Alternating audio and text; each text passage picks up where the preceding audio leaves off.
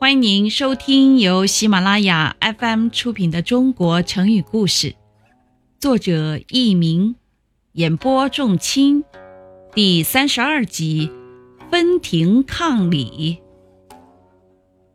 一天，孔子和学生们在树林里休息，学生们读书，孔子弹琴。一条船停在附近的河岸边。一位渔夫静静地听孔子弹奏。孔子弹完了，渔夫招手叫来了孔子的学生子贡和子路，问了孔子的情况，又说了几句寓意深刻的话，就转身走了。子贡把渔夫的话告诉了孔子，孔子追上渔夫，表示要虚心求教。于是渔夫就和孔子畅谈起人生的道理来。孔子谦卑地对渔夫说：“我愿意做您的学生，得到您的教诲。”渔夫没有答应他，独自划船走了。这时颜渊把车子拉了过来，子路请孔子上车。可是孔子仍然呆呆地望着渔夫远去的方向，直到水波平静下来，听不见桨声了，才登上车子。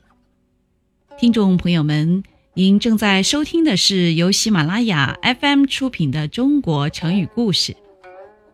子路问孔子：“我为您驾车已经很久了。”不曾看见先生对人如此谦恭尊敬，就是天子和诸侯见到您也是相对行礼，平等相待，您还带有点自尊的神色呢。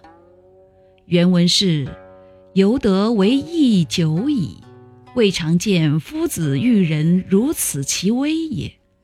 万圣之主，千圣之君，见夫子。未尝不分庭抗礼，夫子犹有倨傲之容。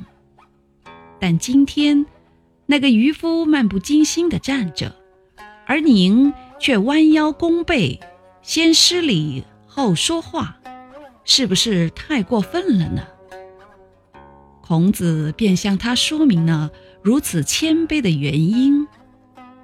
分庭抗礼是说宾主相见。分别站在庭中两边，相对行礼，平等相待。抗，对等。现在写作分庭抗礼，用来比喻平起平坐，或表示相互对立。听众朋友们，本集播讲完毕，感谢您的收听，再会。